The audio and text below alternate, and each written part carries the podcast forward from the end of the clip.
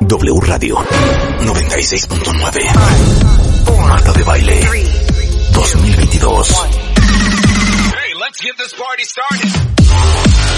Doctores, abogadas, psicólogos, actrices, cantantes, nutriólogos, escritoras, enólogos, todos los especialistas, todos los especialistas, todos los invitados, todas las alegrías. Marta de Baile en W. En radio, en Instagram, en YouTube, en Facebook, en Twitter, en TikTok. Estamos en todos lados. Estamos de regreso. Y estamos donde estés. Marta de Baile 2022. En W. O sea, no van a creer la felicidad que les voy a dar. Porque J Glow va a estar en México. Y adivinen que, como somos sus amigos cuentavientes, desde, ¡uh! desde que lanzó esta canción, es más, quiero pensar que nosotros lo descubrimos. Pues mañana 9 de septiembre va a estar en México, va a tener concierto y adivinen que nosotros lo tenemos hoy en Cabuna. Son las 10.13 de la mañana, bienvenidos, esto es W Radio 96.9, en vivo a partir de este momento y hasta la una en punto de la tarde. Aparte, tenemos muchas felicidades, ¿eh? Muchas felicidades el día de hoy. Muchas alegrías, Marta. Muchas alegrías, ¿eh? Fíjense que ayer fue la comida de los 300 líderes mexicanos. Una felicidad. Ah, claro, claro. Una pues sí, felicidad. tú estás dentro ¿Y de sabes esa que estábamos lista. platicando todos los que hacemos radio, Ajá. que yo creo que mucha gente ha de creer que somos competencia, porque hacemos lo mismo o porque de repente estamos a la misma hora. Y posteé foto con varios de mis compañeros que todo el mundo estaba tomándose fotos. Eh, ayer en mi, en mis stories de Instagram, pero justo nos reíamos de eso. Me encontré a Maxi Woodside. Ah, qué buena onda. Adorada, divina, siempre se ve espectacular. ¿Con quién más estuve? Con Jordi Rosado, Ajá. que Que saben que amo y también y adoro. queremos. Arturo López Gavito, que reímos sin parar. Eh, ¿Quién más? Eh, Chumel Torres, Chumel, que también ha estado, mi por adorado supuesto. Mariano Osorio, Mariano Divino. Toño Esquinca. Uy, o que sea, bueno, la buena en- en banda, la ¿eh? risa y risa horas con él.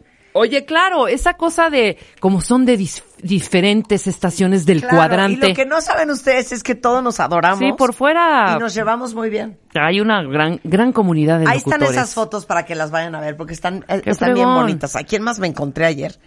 Así que haga radio. Bueno, estaban ¿quién más estaba además de los locutores? No, bueno. Empresarios, celebridades. Empresarios, Todos los que se puedan imaginar. Pero les digo una cosa. Habló José Ángel Gurría. Ajá. ¿Qué tal José Ángel Gurría? No. No, no, neta, ¿eh? No. mm, mm. ¿Qué tal? Estoy perdidamente enamorada. No, es, perdón. Es un genio. Es un genio. Está muy cañón. Es un genio. Se echó un speech que al final le hicimos standing ovation. Ajá. Espectacular, José Ángel Gurría. Wow. Nada, la pasamos bomba. Mi date fue Leo Kurchenko y entonces estuvimos ahí en la risa. Ahí cotorreando con el Leo. Pero sí quería decir eso, que mucha gente cree que somos eh, competidores y que no nos caemos No, bien cero. y que no. La verdad es que la gran mayoría nos queremos mucho, nos apoyamos mucho, nos llevamos muy bien. Celebridades. Ahí están las fotos. Celebridades. Quiero saber. ¿Celebridades? ¿Quién estaba? No estaba. Ah, a Julio, a Julio, mi director, le tocó en la mesa de Hugo Sánchez. Ok. Estaba Hugo Sánchez, pero ¿quién más? Sí, Así es de es celebridades. Una, una personalidad del deporte. Sí, pero celebridades. Oye, cuando vino aquí Ferraes nos dio la lista. Cuando vino Ay, Raúl. me encontré a Bisoño, a Pedro Ah, Sola. Daniel. Sí. ¿A quién más? ¿No fue Pati? Chapoy. Ah, sí fue Pati. Pati Chapoy, platiqué con ella. Ujú. Nada, una cosa muy bonita. Pero en realidad es más como de empresarios. Ventaneando, sí, claro. Es 100%. mu- mucho más de empresarios. 100%. Del gobierno, políticos. Oye, echa el chisme completo, Marta. O sea, Que tú me que estoy estuviste. tratando de acordar cómo se llamaban. Ay, Dios Desconozco. mío. ¿No? ¿No había Desconozco. nadie? Desconozco. El exsecretario de El gobernador de Oaxaca. Ajá. Este, ¿Cuál ¿quién es su nombre estaba? rápidamente? No, no me lo sé. ¿Murat? ¿Eh? Sí, Murat. Ah, Murat. claro, claro. Sí, ¿no? ¿Murat? Murat. El Alejandro Murat. Alejandro. Muy bien, Willy, mira, Alejandro Sí. Murat. Eh, Murat. Josefina Vázquez Mota. Ay, Josefina. Margarita Zavala. Ah, estuvo la Mar- Margarita. Sí, me dice, ay Marta, me quiero tomar una foto contigo. Yo, claro, mi Margie. Margarita me cae muy Margarita bien, Zavala, fíjate. quien más, encantadora. Josefina Vázquez Mota. Eh, Ivonne, ¿cómo se llama la- esta gobernadora Ivonne? Ivonne, pero ¿de qué? ¿Del estado de Quintana Roo por allá? ¿podrá- ¿Podrá ser? Sí, sí, a ver, Ivonne. Ivonne Ortega. Oye, Willy enteradísimo, Claro. ¿eh? Gobernadora de... De Yucatán. Ah, ex gobernadora de Yucatán. Ajá. Cantadora. Encantadora. Yucatán, no, no estaba yo tan errada. Encantadora. Sí, Oye, no, no. deberíamos de Pero más hacer... bien estuve mucho con, con empresarios, amigos. Sí, claro, por supuesto. Deberíamos de hacer, sí. ¿Quién gobierna qué? A ver, te voy a hacer. No, yo te voy no, te voy a, no, vamos no, a no. perder. A ver si Cero, Willy sabe. Cero. Gobernador del estado de Veracruz. Cero. Hombre. No, no, Goberna- mira. gobernador de Chiapas. No, Oye, el gobernador de Chiapas empieza con R, luego con U. cero. Rutilio. Cero. Gobernador o gobernadora. No tengo idea de Del los estado de. Querétaro. No tengo idea. Bueno, por lo menos sabrás cuál es el estado y la capital. A ver, gobernador de Durango. Ay, obvio. Es el señor licenciado Perstroiker. Por supuesto. De, ¿Dijiste Durango o Colima? Durango. Sí. Está cañón. Es que como Gobernador de Guerrero. gobernador de Guerrero. Oye, Gobernadora es, ¿no? sí, ¿No es la hija de. Macedonio, no sé qué? Claro, es la hija. Mira, vas muy bien ahí. Entonces ya sabemos que Rutilio es de Chiapas y la hija de Macedonio de Guerrero. Bueno, ya, ya olvídate de los gobernadores. No, de saberle el, est- el- el estado y la capital. Ay, Dios mío, se ahoga. Se ahoga la niña. ¿Qué estados colindan con Colima? ¿Ya? Dios mío. Ah, no, sí, te puedo decir. Jalisco, Jalisco seguro. Willy, veme diciendo. Colinda, Jalisco, Colinda, Nayarit. No, ni cómo ayudarte, porque yo tampoco Espérate, sé. Jalisco y Nayarit, ¿no? A ver, vele ahí la colindancia. Ve el mapa, Rulo. Jalisco seguro. O sea, Jalisco es como frontera, además, te lo puedo asegurar. Ajá, y Michoacán también. Ah, ok. Sí, Pero sí. Nayarit también o estuve errada en A ver, eso. ¿con qué colinda? ¿Con qué colinda este eh, San Luis Potosí? No, hija. No, es que te fuiste ya también a un estado que está, o sea, me has dicho, me has dicho Nuevo Me León. estoy ahogando de Me risa. has dicho Nuevo León y sí, medio, medio. Me has dicho eh, eh, Mérida o Quintana Roo, Yucatán o Quintana Roo y también. Pero, ¿San Luis? Bueno, yo te voy a poner una. ¿Con quién colinda Tepic? Nayarit. Mm, Sí, pero ¿con qué colinda? No me digas. Sí, Tepic Nayarit, pero ¿con qué colinda? Nayarit. Ajá, Te voy a decir con qué colinda Nayarit, porque he estado en Nayarit varias veces. ajá. A ver, para arriba está Sinaloa y Durango, Sí, sí, sí. Para abajo está. Jalisco. Ahí está. Y, y tan- y toca, toca también Zacatecas, ¿no? Sí toca que sí, un Zacatecas. poquito Sí Zacatecas. toca Zacatecas, ¿no? Ok, muy bien, Marta. ¿Con qué colinda, con qué colinda Massachusetts? Dios. Massachusetts. ¿Está. ¿Está arriba o está abajo? Nada más, es que también. O Está sea, tú no me lado digas. derecho. Dime las Carolinas y ahí ya me ubico. O si me dices mi- Miami y New York y ya Está me ubico. arriba del lado derecho. Arriba del lado derecho. Exacto, te puedo dar las Dakotas. Ajá, ándale, las Dakotas. Puta. ¿Con qué colina Massachusetts? Massachusetts. Si está arriba. Pero es Massachusetts, no es Massachusetts. Massachusetts. Massachusetts. Massachusetts. O sea, si digo Boston, no hay, estoy en la, en la estupidez o sí se acerca un poco. Hijo, es que me da muchísima pena que me digas eso. Pues es que está también arriba a la derecha. Boston está dentro de Massachusetts, güey. ¡Ah, sí, qué estúpida! ¡Qué imbécil! Claro, por supuesto, te pica Nayarit. exacto. Claro. Exacto. Está de vos, claro. ¡Qué estupidez! Con New York. Cero. ¿Lejos? New No York. tan lejos, pero no. Y, y- y- y- uh, uh, A ver, tiene que ver con una de mis hijas. Washington. Cero. Ah, Connecticut. Pittsburgh. Ok, si no sabes, dame el alcalde. Ah, el alcalde, perfecto. El alcalde se me lo sé, güey. El alcalde es este, Mr. Este, John Linder Murray, claro. Massachusetts está rodeado por Nueva York. Ahí el está, no estaba yo tan errada, el estado. eh, New Hampshire. Sí. eh, Vermont. Ay, Vermont. Connecticut. Connect, ajá. Con- Connecticut. Connecticut. Connecticut. Y Rhode Island. Ok, ahora dime una Rhode cosa. Island. Muy perfecto. Ajá. Es que tú sí... Tú eh, pregúntame. eh, del mapa, a ver. Arkansas. Arkansas Ajá. está abajo y Arkansas está pegado a Oklahoma del lado izquierdo, Ajá. a Texas. Sí. Luego abajo está Louisiana. Ujú. Del lado derecho está, del lado derecho está Mississippi. Ajá. También colinda con Tennessee. Con Mississippi. Y arriba con Missouri. Ok, Nevada. Pues ese se enfriega, hija. No, a ver, Nevada está pegado a California. Ajá. Colinda con Arizona. Perfecto, muy bien. Colinda con Utah. ok, Colinda con Idaho y con Oregon. ok. Te voy a decir otra, rápidamente. A ver, ¿cuál? Eh, Es rápido. Pittsburgh, ¿Qué quieres decir? ¿Pensilvania? el estado. El Eh, estado. Es que otra vez Rebeca, estás pa- pasando una vergüenza. No, Pittsburgh el es estado Pensilvania. es Pensilvania. Ya sé, pero yo quería que me El dijeras- estado Pittsburgh. No. Sí, ese es el condado El de condado de Pittsburgh. Pittsburgh, el pueblo de Pittsburgh está dentro de Pensilvania. Exacto. Ok. No quieras corregir ahorita. No, no estoy corrigiendo, pero dime porque yo te puedo decir perfectamente Tuxtla Gutiérrez con qué Ok. colinda. Yo quiero Pittsburgh. Ok, ok. Pittsburgh está pegado a Ohio. Ajá. Tiene West Virginia abajo. Ok. Tiene eh, DC, eh, New Jersey, Ok. Nueva York y Ah, tan tan. Ok. Illinois. Eh, Illinois, Ajá. la capital es Chicago. Chicago, ajá. Eh, Indiana del lado derecho. Sí. Iowa del lado izquierdo. Abajo está Missouri, Ajá. Kentucky, Wisconsin Ujú. y Michigan. Ok, Florida. Eh, La Florida. La Florida está Atlanta, digo Georgia. Ajá. Eh, está Alabama Sí. y tan tan. Las Carolinas. La del norte.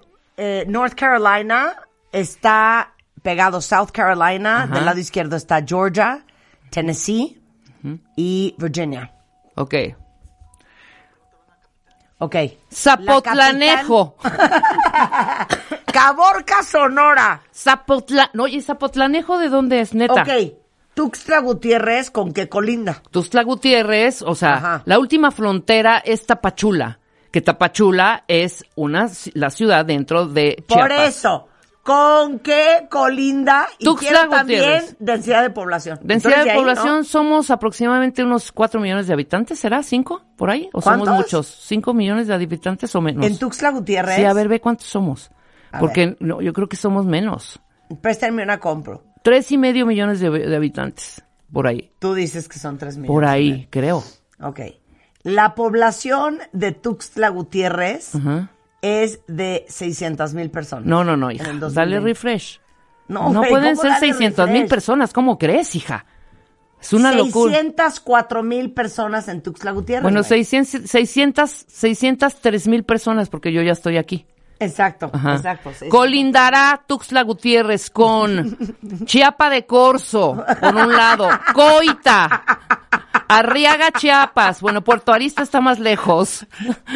El pan de Coita, pues uno tiene que pasar por el pan de Coita. Berriozábal, Ajá. por ahí ha de estar Sí. Berriozábal, Ajá. ¿no? Eh. Coita, por ahí también ha de estar. Eh, San Cristóbal de las Casas. Ok, ingrediente del pozol. El pozol, el pozol es una bebida que se sale a que le dé el maíz. Oye, qué rico es el pozol, pero más rico es el tascalate. Y más rico aún el cochito. Así como tú le dices chancho ahí en Nicaragua, Chancho. en, en, en Chiapas se dice cochito, cocho, al, al puerco. claro. Entonces, no sabes los tacos de cochito que delicia, el tamal de chipilín, también es una cosa deliciosa. Pero antes de que termine yo de dar una, una cátedra de mi estado, Sí. don Rutilio es el gobernador, Sí, ¿no? don Rutilio. El canal de Sumidero, don Rutilio, invítenos, invítenos a dar una nuestra vuelta ahí al cañón, cañón de Sumidero. No sabes el cañón de Sumidero, la tecnología que aplica, porque toda la varilla y la basura de, de las montañas de arriba cae al cañón de Sumidero. Entonces Ya. todo el mundo que dice, ¿qué cochinero? No. Diariamente hay unos maquinones que se dedican a estar drenando y a estar colando toda esa basura para eh, pues los turistas y sobre todo la gente local que le encanta ir a pasear por allá. en la que nos escuchamos en Culiacán, Sinaloa. Ah, en Culiacán ahorita te digo, pues cómo no. Pero ¿por qué estás volteando para un lado? No, no estoy volteando, voy a estornudar. ¡Achú! El 97.7 FM 1200 AM, cómo no. Oiga. Gracias, Sinaloa. ¿Cómo nos reímos? Oye, pero si nos hicieran un examen de quiénes son los gobernadores, ya Pero no, perdido, ¿eh? por supuesto, cero, hija. Horrendo. No, yo, cero. les digo la neta, No. me da mucha pena No, y deja, claro. No tengo idea. No, ni yo. Y, y- y deja y tú. adivinen que siento que casi ni me interesa. y deja tú qué gobernador. ¿De qué partido? O sea, ni idea, tampoco. Bueno, no, pero Tuxtla Gutiérrez sí cosa, es Voy a morena. decir una cosa muy fuerte. Chiapas es morena, 100%. Sí puedes saber de qué partido es. Bueno, sí.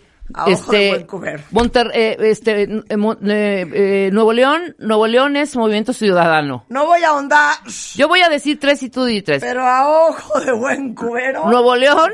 Movimiento Ciudadano. Ajá. Chiapas es, eh, Ay, no, no te pongas en esas. Chiapas ahorita. es morena. No, no, no, no, no. ¿Cómo Yucatán, ¿qué es? No tengo idea. hija. No, Yucatán es PRI, ¿verdad? PRI o ¿No era PAN. PRI?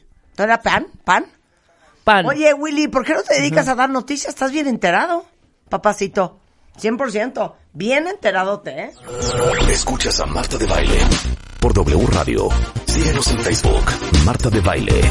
Y en Twitter, arroba Marta de Baile, Marta de Baile 2022. Estamos de regreso. Y estamos... Donde estés. A ver, ahí les va. ¿Ubican quién es Tony Robbins? Sí, totalmente Siento que absoluto. tú no sabes. Es, mi sensei es un gurú. Es mi sensei en tu vida, lo has Yeah. visto. Fearless. Yo tenía los CDs, imagínate la época, los CDs de, de Tony Robbins. Tony Robbins ya es grande, ya es mayor. Cero es mayor. Fernando, ¿cuántos años tiene Tony Robbins? Tendrá como unos Ya 50. tiene más de 60 años. Sí, te digo que sí. súper bien, ¿no? Pero sí es grande. No, Imagínate, no, mayor, men- 80 años. La madre Teresa de Calcuta fue su mentí. Exacto, exacto. No, pero Tony Robbins todavía es un chiquillo. Bueno, de 60. De Chiquillo de 60. 100%. Bueno, viene Tony Robbins porque sé que muchos de ustedes son fans, uber fans. Hay mucha gente que conozco que ha, ha ido hasta tomar los cursos de Tony Robbins. Entonces, les quería yo contar, para que no se lo vayan a perder, que Tony Robbins viene a México 21 y 22 de septiembre en la Arena Ciudad de México. Y Fernando Ansúrez, que es fundador de Exma, ¿es Exma? Exma. Sí. Es Exma, lo dije bien, que es una plataforma de marketing de negocios, emprendimiento muy grande en Latinoamérica, está en 11 países. Este va a tener a Tony Robbins acá. Entonces, cuéntalo, es la primera vez que viene, ¿no? Es la primera vez que viene a México, la tercera a Latinoamérica, pero a un evento abierto es la primera vez que viene a Claro, Latinoamérica. no, me habló Tony, me dijo, oye, voy a estar, cenemos el 22, le dije 100%, mi amigo. Sí, no, y yo Exacto, te, te digo la verdad, yo sé que sí te hablaron y yo sé que sí te invitaron a la cena Vamos y yo sé que dijiste que no. No, dije que sí. Ah, dijiste que sí. Sí, sí, dije que, sí. no ibas a estar. No, no iba a estar, pero sí voy a estar. Ah, bueno. Ya, ya confirmé ayer. Oye, pero a ver, entonces, viene Tony Robbins a México, él es el headliner, pero cuéntales que es X-Man 2022, porque no es el único que va a hablar. Es un evento dos días, ¿no? 21 y 22 de septiembre. Ajá. Nos gusta siempre una temática en Exma, en los años que hemos tenido. ¿Qué harías si no tuvieras miedo? Es la temática de este año. Después de pandemia hay un montón de miedos, ¿no? Las personas que se quedaron sin trabajo, las personas que no tienen un emprendimiento, las personas que les dio miedo estar encerrados, las personas que ahora les da miedo salir. Y la pregunta queda ahí, ¿qué harías si no tuvieras miedo? Sí. Y la respuesta no es solamente únete a los optimistas, la respuesta tiene que ser con acciones. Y lo que vamos a presentar son acciones concretas desde diferentes ejes. La creatividad, la innovación, el mindfulness, el wellness, el fitness, la disrupción. Y cuando abordas los miedos desde esos diferentes ópticas, pues cierras con broche de oro trayendo a Tony Robbins, que es una mente que lo ha hecho no solamente en el tema de propósito, o de coaching, pero también de dinero. O sea, el hombre no está casado con el dinero y lo ha hecho bastante bien. Claro. Oye, a ver, entonces, dame todo, todo, todo, todo, todo el, asunto. Mira, A ver, 21, dos- 22 de septiembre. Exactamente, dos Ajá. días de evento en la Arena Ciudad de México. Comenzamos muy temprano. Va a haber 24 speakers en escenario principal. Oso Traba, Maurice Dieck, Marco Antonio Regil. Tenemos gente interesante. Tenemos gente que la verdad vale la pena. Tenemos personas que no son tan conocidas acá, pero que les ha ido espectacularmente en la gira de Exma. Margarita Pasos, que está en Miami. Ismael Cala, un gran amigo Sí, sí. de la casa, Ismael Sí. Cala. Creo que tú tuviste entrevista con él, Claro. Gran cuate. Un buen amigo. Eh, ah, entonces, cada uno de ellos va a hablar por un espacio de 20 minutos durante los dos días de evento en la Arena Ciudad de México y las personas que vayan a ir, y además muchos que van a ir invitados por ti, van a poder acudir los dos días del evento con el mismo ticket. Ok, entonces, ¿qué es, qué harías si no tuvieras miedo? Qué fuerte esa pregunta, ¿eh? ¿Qué, ¿Qué harías si no tuvieras miedo? ¿Qué, qué harías tú que has hecho de todo? De todo. Es que todo lo que he hecho me ha dado miedo. Todo. Esa es la verdad. No, totalmente. Pues por eso estamos acá cosa, frente a un micrófono, porque todo nos da miedo. Claro, cuando he dado conferencias y mucha gente cuando hay preguntas al final me preguntan, ¿cómo le haces para no tener miedo? Y digo, es que no tengo idea porque yo no sé cómo decirles cómo no tener miedo, porque yo tengo miedo. Lo que sí les puedo decir es que las cosas se tienen que hacer A pesar. a pesar del miedo. Y que la gente verdaderamente exitosa en la vida es la gente que hace que las cosas sucedan a pesar de, a pesar del miedo, a pesar de creer que no tiene oportunidades, a pesar de los retos, a pesar de los obstáculos, a pesar de la resistencia, a pesar de eh, la flojera. Haces las cosas a pesar de. Aprender a bailar con el miedo es una de las cosas más deliciosas que existe. Claro, claro. Porque además de todo, puedes sentirlo en el cuerpo. Hay, a mí, a mí son los dientes, o sea, las mandíbulas. Sí, Yo las aprieto las mandíbulas. Pero hay Yo personas. como que silencio los oídos. ¿Ya saben eso? ¿Tú Sí. puedes hacer eso? Como apretar los oídos. Apretar los Sí, ah, oídos. sí. Ya sabes, como apretar. Yo aprieto los oídos y vámonos. Sí. Con todo. De acuerdo. Entonces, todas las, las, eh, las conversaciones o las ponencias o las conferencias de los invitados van alrededor de qué, de sus experiencias. de transitar los miedos de maneras diferentes. Por ejemplo, viene una persona que se llama Rodolfo Echeverría. Él fue el vicepresidente global de una de las compañías que venden gaseosas más grandes del planeta. Y él te dice, el miedo se quita desde la creatividad, porque una idea con miedo nunca se va a hacer, pero una idea entendiendo los what ifs, o sea, el qué pasaría si efectivamente me pregunto, lo consulto y lo hago pasar, puede convertirse en una plataforma de un billón de dólares. Claro. Eso, él, él va a hablar del storytelling, o cómo contar historias, el Ajá. story being, cómo sentir las historias, y el story doing, cómo hacer que las historias pasen. Y va a hablar de su, de su historia y de su palmarés por Claro. muchos países por los que ha tenido la experiencia con esta compañía de, de gaseosas. Por ponerte un ejemplo, pero tenemos a Millán Ludeña, él viene de Ecuador, corrió en el desierto y corrió en la parte más gélida, en la Antártica en menos de 48 horas se ganó un récord Guinness. Eso a mí sí me da miedo, por ejemplo, ¿no? Sí, hay cosas que de pronto sí, también. O sea, Y, y hay personas que vienen a contarte cómo se quitaron esos miedos. Entonces lo, lo bonito es que las personas salgan con un poquito de inspiración, con un montón de networking, porque el networking es vital. Y por lo siguiente, a ver si coinciden conmigo, cuando tú te juntas con mucha gente que todos los días ves, amigos o conocidos, ellos mismos te infundan tus miedos. No lo hagas, te vas a caer. O, ay, no, ahí vas otra vez. Ya ves, te caíste, te lo dije. Claro. Cuando vas a estos eventos y todo el mundo piensa en positivo y todo el mundo entiende de qué estamos hablando y todo el mundo tiene la misma frecuencia y la misma vibración, llega a una zona, una zona delta donde todas las conversaciones generan optimismo, generan crecimiento. Claro. Entonces, a ver, Tony Robbins, eh, que by the way, cuenta bien, tiene siete bestsellers, eh, incluido el bestseller financiero número uno del New York Times, que es Money Master of the Game, y Unshakable Your Financial Freedom. Eh, ha sido parte del top 50 de las 100 personas más poderosas en finanzas. Eh, ha empoderado más de 50 millones de personas en todo el mundo. Tiene unos cursos eh, que, que mucha gente que los ha tomado dicen que son la cosa más espectacular. Él cierra. Él cierra. Él cierra. A las 2 de la tarde, el día 22, se sube al escenario. La promesa por contrato es que va hasta las 5 de la tarde. Lo que dice su equipo es, cuando le gusta la energía, Ajá. él se queda. Como Chente Fernández, ¿no era el que decía que mientras me sigan aplaudiendo yo sigo cantando? O era Juan Gabriel, ¿no? Pero Sí, bueno, se, también. se va a ir como hilo de media. porque Tony Robbins, si le gusta la vibra, puede Sí. quedarse hasta el, hasta, hasta el 20 de noviembre. Sí, sí, Ajá. sí. Bueno, entonces, ahora tenemos una felicidad para todos ustedes antes de irnos a corte. Tenemos 100 boletos para cuentavientes, eso está muy espectacular. Y aparte tenemos 20% de descuento en compra de boletos si ustedes entran con el código M de baile eh, al entrar a exma, es exma.com.mx. Si ponen M de baile les van a dar 20% de descuento, pero tenemos 100 boletos para los cuentavientes.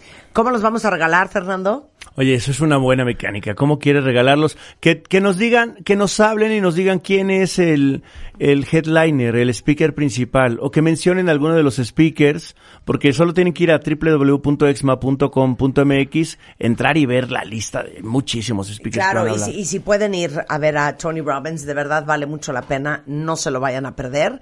Este es 21 y 22 de septiembre en la Arena Ciudad de México. Los boletos a la venta en exma.com.mx, el código M de baile para 20% de descuento. Los primeros 100 cuentavientes que nos manden un tweet con su ID de cuentaviente, me arroban a mí, eh, les vamos a invitar a ver a Tony Robbins en vivo y a todo color. Nada más díganos un par de speakers ¿no? Que van a estar en este evento el próximo 21 y 22 de septiembre. Muchas gracias, Fernando. Un placer tenerte aquí. Muchísimas gracias a ti por la invitación. Nos vemos pronto. Arroba F Ansures me encuentran también en las redes sociales. 100%. Son las 10.26 de la mañana en W Radio. Oigan, más adelante eh, viene Gerardo Castorena y vamos a hablar de el cáncer de mama en mujeres antes, Antes de los 40, en, ¿Qué en chavas muy jóvenes. Claro. Está impresionante. Ajá. Ok, vamos a hablar con Tere Díaz de este cuenterete de es que mi pareja no me da mi lugar. ¿Qué es eso? Bueno, Sí. ¿Qué es eso? Está todo, Porque, ¿sabes todo antes que tu pareja. Pero espérame un segundo. ¿Es que te tienen que dar a alguien tu lugar? Pues por lo menos Pues perdón, pero pues el lugar te lo das tú. ¿no? Sí, por supuesto. Pero a lo que más se refiere es que primero está la mamá, el jueguito, los qué amigos y a la Por última eso, eso tú. vamos a dilucidar. Exacto. Pero regresando, Dayglow is in the house, Sloan Strobel. Va a estar mañana en la Ciudad de México, el 11 de septiembre en Guadalajara. Hacemos una pausa y no se vayan, porque Dayglow no viene con las manos vacías y vamos a invitar a su concierto. Tenemos boletos, obviamente sí. ¡Súbele, Willy! Escuchas a Marta de Baile por W Radio. Síguenos en Facebook, Marta de Baile. Y en Twitter, arroba Marta de Baile, Marta de Baile 2022. Estamos de regreso. Y estamos... Donde estés. Oigan, bueno, una de mis personas favoritas del mundo mundial. ¿Por qué cada vez que te veo, no solamente aprendo, me río? Eres como ginecóloga comediante. Siempre lo he sido. Siempre Tú lo me has sido. así. La gran Paloma de la Torre es una extraordinaria eh, ginecóloga, eh, laparoscopista, colposcopista, experta en menopausia y climaterio. De hecho, Rebeca ya estuvo hablando mucho con ella sobre sus problemas de menopausia. Sí. Sí, sí, sí. Y de los de varias más. Eh, y los de varias más. Oigan, eh, la Organización Mundial de la Salud, Paloma Cuentavientes, dice que el 25% de la población mundial tiene una deficiencia de micronutrientes. ¿Y qué tiene que ver eso con todo? Con todo. Con todo, exacto, con todo. O sea, ¿por qué no es suficiente comer bien eh, para tener las vitaminas necesarias para estar Porque sanas? nadie come bien. Porque yo, exacto, nadie come bien, hija. Yo, toda la gente que conozco se suplementa. Sí, pero no saben qué suplementarse o cómo suplementarse. Exacto, Y exacto. deciden- Pero tienes toda la razón, nadie come bien. ¿Pero por qué dices que nadie come bien? Porque cuando les preguntas, ¿qué tal comes? ¿Cómo es tu dieta? Bien, normal. Sí. ¿Y eso qué carambas es? Entonces, no es lo mismo lo que tú tienes que comer para todo el trabajo que haces que Claro. lo que tiene que comer una ama de casa, que lo que tiene que comer una levantadora de pesas. Son cosas diferentes. Son cosas diferentes, cuerpos diferentes, edades diferentes. Hay cosas que dejamos de producir en nuestro cuerpo Sí. y que tenemos que suplementar. Claro. Y entonces ahí es donde entra el saber qué le vamos a dar a cada quien. Y aparte les digo una cosa, el Instituto Nacional de Salud Pública en México encontró, eh, cosa que no me sorprende porque pasa con muchas vitaminas, eh, la deficiencia en mucha gente de hierro, zinc, vitamina A, vitamina D, vitamina B12. Sí. Y ahora hay modas de dietas. claro. Entre la dieta de, del ayuno Sí, y sí, la sí. cetogénica, y soy vegetariana porque voy a salvar al mundo. Sí. Y, y van a salvar al mundo, pero no van a buscar una dieta vegetariana balanceada. Exacto. Ahora, ¿cómo sabemos? Vamos a hablar de la menopausia, que es algo que le atribula muchísimo a Rebeca. Y todas ustedes, porque créanme, el tema de la menopausia, y me gustaría que aclararas eso primero, no es un tema de mujeres mayores. No. O sea, la menopausia puede arrancar sin que te des cuenta que estás en perimenopausia. Sí. ¿Sí? Mucho antes. Sí. Es joven. La, la menopausia, por definición, era, era cuando dejabas de reglar. Sí, claro. Y era hace un año que dejé de arreglar. Sí. Pero qué tal que te quitaron el útero por alguna razón antes, Sí. pero tus ovarios seguían trabajando porque ahí los habían dejado. Claro. Entonces yo tomo un perfil hormonal y veo cómo están las hormonas y hasta cuándo dejan de funcionar estos ovarios. Y entonces hay una serie de cambios en tu cuerpo, no solamente los bochornos, por favor. Todo el mundo cree que la menopausia son bochornos. Los bochornos se quitan con un abanico. Exacto. O que crees que tienes menopausia porque ya te dejó de bajar. Y puedes tener premenopausia y que te siga bajando. O, o puedas estar con un sangrado anormal uterino Ajá. y que ya estés en la menopausia.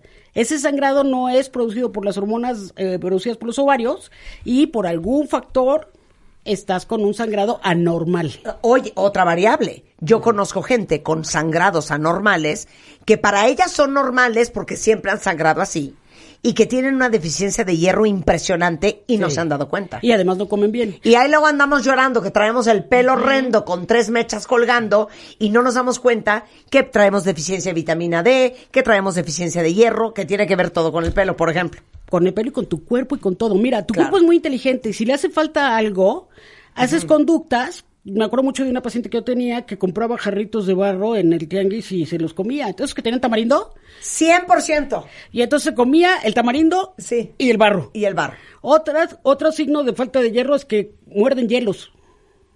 Yo muerdo hielo muchísimo. Ah, pues hay que sacarle la hemoglobina. Claro. Tenemos que agregar, por favor, ahí a mi currículum que Sí, además sí. soy teacher del doctor Castorena. Exacto. ¿No? Ahorita vamos a hablar de eso. Que ahorita vas a hablar con él 100%. también de eso. Y que como muchas cosas las vemos, aunque estemos en dos puntos de la ciudad diferentes, y que la gente hace esto porque no estamos bien alimentados. Entonces hay, hay veces que dices, híjole, qué ganas tengo de comer betabeles. Y te comes betabeles una semana y era falta de hierro, pero tu cuerpo te está diciendo, cómetelos. Claro. Entonces te los comes, te sacias y entonces dices, ya no quiero más. Pero si de repente toda tu dieta está mal y tiene estas deficiencias y estamos viendo los síntomas, te puedo dar suplementos, Claro. que es muy diferente a dar complementos.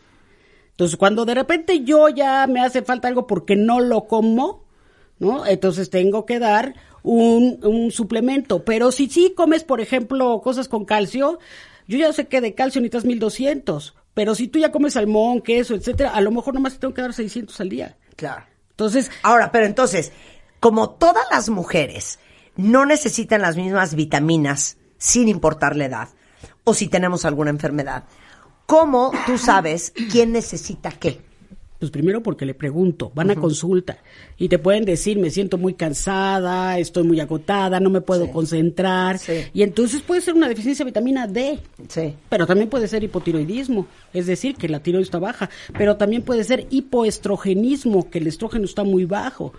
Y entonces, pues tenemos que, además estamos viendo la edad de la paciente. Si ya está en el climaterio, es decir, alrededor de que ya dejen de funcionar tus ovarios, que es desde antes y después.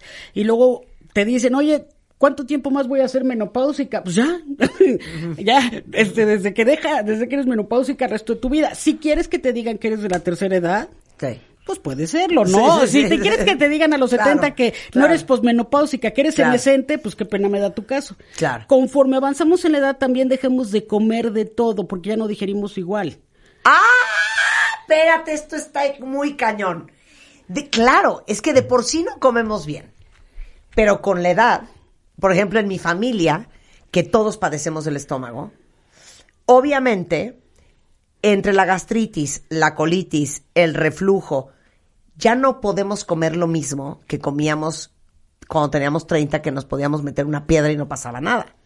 Y eso también tiene un impacto Sí. en la forma en que te alimentas y Sí, por ende en la falta de muchos micronutrientes que no Sí, no de chava yo comía todos los tacos que había fuera de los Claro, hospitales. ahorita, ¿cómo crees? Y no importaba, ¿verdad, amigo? 100%. Y luego resulta que ya en mi casa no puedo comer frijoles porque me caen que dices, ay, no voy con Marta, ahorita no voy con frijoles ni lentejas eh, otro día. exacto, exacto, exacto. No, entonces ahí es donde empiezas a tener además limitaciones porque no digieres igual y tenemos que dar suplementos.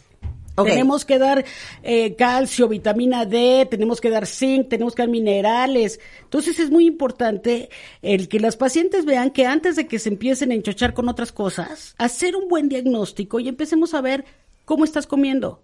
¿Cuántas veces al día estás comiendo? El desgaste que tienes y lo que requieres. Yo a veces les digo, mira, ok, si tú ahorita tienes 48 y ya estás en la meno, ¿cuántos años te quedan de vida? Te quedan 50. ¿Cómo los quieres vivir? Entonces tienes que invertir en salud y tienes que ver qué es lo que necesitas para comer bien, para tener lo que te hace falta y tratar además todas las enfermedades o los achaques concomitantes que tienes. Pero es que como me duele la rodilla ya no quiero caminar, pues no, tienes que ir a terapia y ver por qué te duele la rodilla y, y hacer lo Porque no puedes necesario. dejar de caminar, Porque claro. no puedes dejar de caminar porque además si la consientes, Dice un amigo de traumatología, si tienes una mala función y pasando el tiempo se hacen cambios irreversibles. Claro. Oye, ahora, ¿cómo podemos elegir el mejor suplemento alimenticio para uno? Creo que después de estudiar a los pacientes, vienes conmigo y entonces puedo escoger si te doy una cosa como la que tienes ahí que tiene de todo, o únicamente te voy a dar algo que además, por ejemplo, lo que platicábamos el otro día con Rebe, y, Rebe se empezó a tomar ese suplemento, el ProS, y empezó a sentirse sensacional porque no puede tener hormonas. Entonces, el estándar de oro para el manejo de esta época puede ser las hormonas, pero no todo el mundo la puede tener.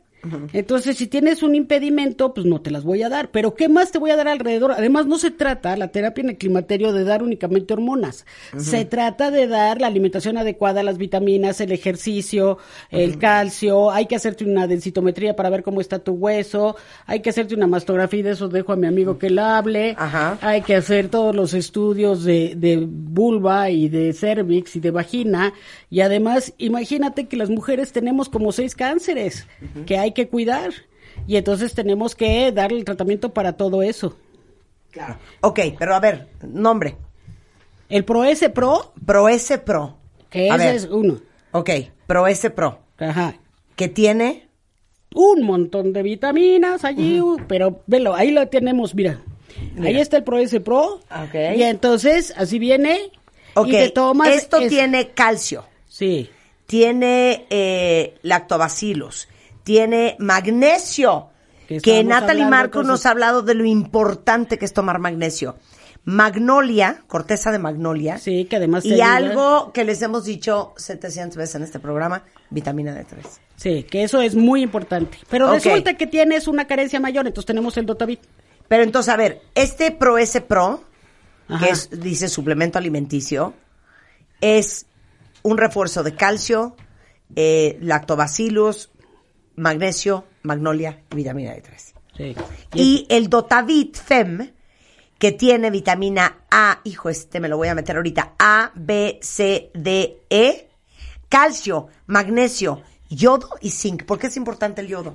El yodo, fíjate que esto No, es, que qué, ya me qué buena pregunta, tomar. gracias. Sí, denle un vasito de agua para que se lo tome, por favor. Ese lo manejo mucho Son con dos mis pacientes. pastillitas moradas. ¿Me tomo estas dos ahorita? Sí, te las puedes tomar ahorita. Hoy y- que ando malísima, chicas. Te vas a levantar, vas a ver. Me- y o sea, y me déjame que te un diga una cosa importante. Por ahí de los años 50, por decreto presidencial, se le puso yodo a la sal, la sal de mesa. Y entonces, porque teníamos muchos pacientes que tenían bebés con cretinismo, empiezan a tomarse la sal de mesa, la cantidad de yodo que necesitaban y disminuyó la incidencia de cretinismo. Y además se les empezó a hacer estudios de tiroides. Pero ahora está de moda tomar sal del Himalaya que no tiene yodo ni tiene flor y entonces tenemos pacientes con muchas deficiencias. En el climaterio puedes empezar a tener deficiencias de yodo. Entonces por eso lo estamos poniendo, bueno, lo están ellos poniendo aquí en esta fórmula que es muy muy completa. Entonces sí vale la pena que veamos exactamente las deficiencias que hay y poder dar los suplementos necesarios aparte del tratamiento adecuado para todo lo demás que puedas tener. Oye, pero esto está impresionante porque tiene ácidos grasos, la vitamina A, B, C, D, E, calcio, magnesio, yodo y zinc Sí. en, en, en dos pastillitas Sí, que se toman en la mañana. Se llama Dotavit Fem. Este dirías que es el ideal para quién? ¿Y el Pro S Pro para quién? El ProS es para muchas personas que no pueden tomar hormonales Ajá. y que entonces con el ProS van a tener ahí en la magnolia que nos va a ayudar a que se sientan mucho mejor Sí. y que va a tener isoflavonas y que eso nos va a servir. Entonces, a veces las tenemos con el ProS y con el Dotavit, porque el Dotavit te va a dar también otras cosas que el ProS no tiene. Pero hay gente que ya está comiendo muy bien y muy balanceado y demás, entonces me voy al ProS. Pero necesitas de todo y no quieres tomar tantas cosas, me voy con el Dotavit. Pero además, pues tengo que tener cuidado de tu colitis, de la vejiga hiperactiva, de los ardores, de la resequedad vaginal, claro. del reflujo, el Por dolor supuesto. de cabeza. O sea, no tienen que pasar la menopausia mal, no, tienen que es la pasar... mejor etapa de la vida. De verdad. Sí, vámonos a viajar. Eh, Exacto, pero si se cuidan. vas a poder viajar si estás en buena condición. si están estás en 100%. buena condición física, vas a poder viajar, vas a poder trabajar, vas a poder hacer lo que quieras. Sensacional. Paloma de la Torre es ginecóloga, especialista en laparoscopía, colposcopía, manejo de menopausia y climaterio. ¿Dónde te encuentran?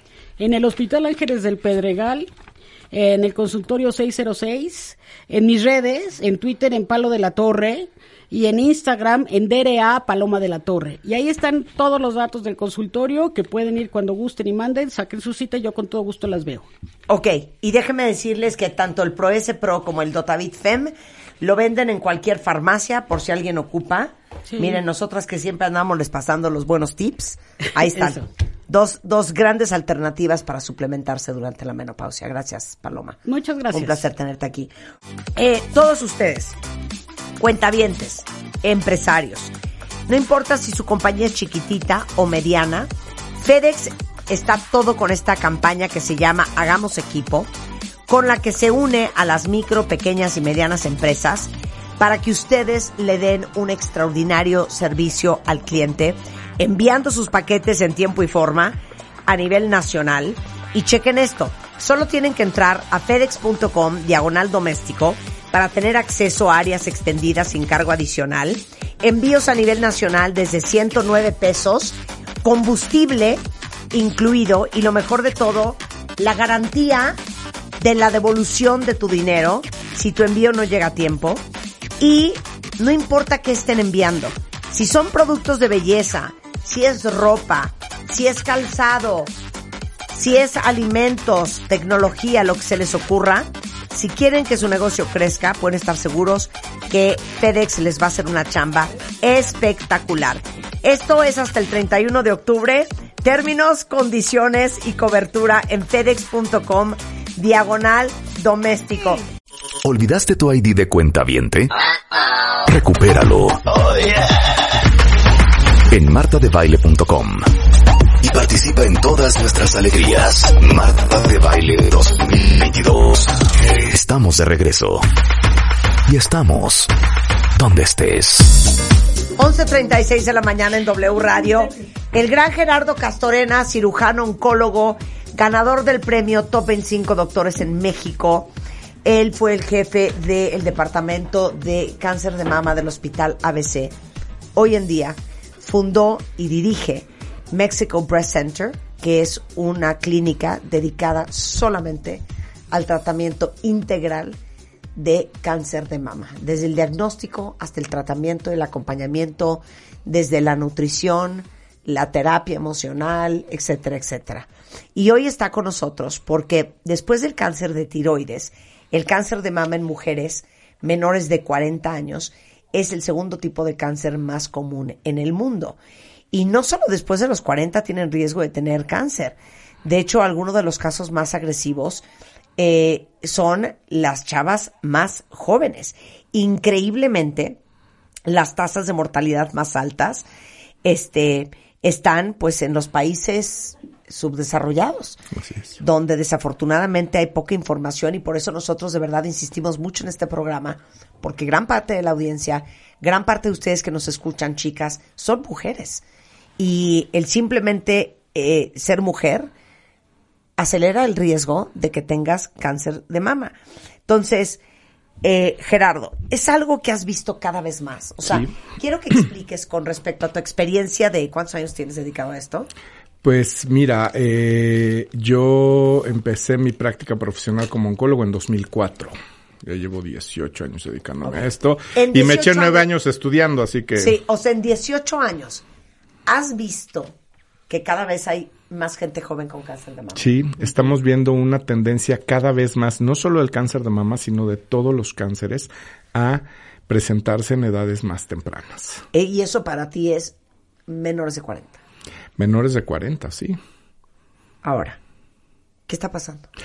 Pues definitivamente la alimentación, estilos de vida, eh, tóxicos ambientales, químicos en la alimentación, fertilizantes, eh, colorantes artificiales, saborizantes artificiales, pues todo lo que estamos eh, eh, embarrándonos y haciendo con nuestras vidas, que es muy diferente del estilo de vida que llevaban nuestros abuelos. Porque una de las, de las cifras o de los datos más reveladores que a mí me dejó traumada para siempre del mundo mundial es, yo creo que empezabas a venir al programa y obviamente lo primero que uno piensa, porque claro, uno quiere pensar en lo más positivo posible y de ver de a dónde te agarras para ver luz en el túnel, es, bueno, pero si en mi familia nadie ha tenido cáncer de mama, ¿por qué tendría yo? Claro. Y entonces me contestaste, Pues porque 95% de los cánceres de mama que estamos diagnosticando no tienen nada que ver con factores hereditarios.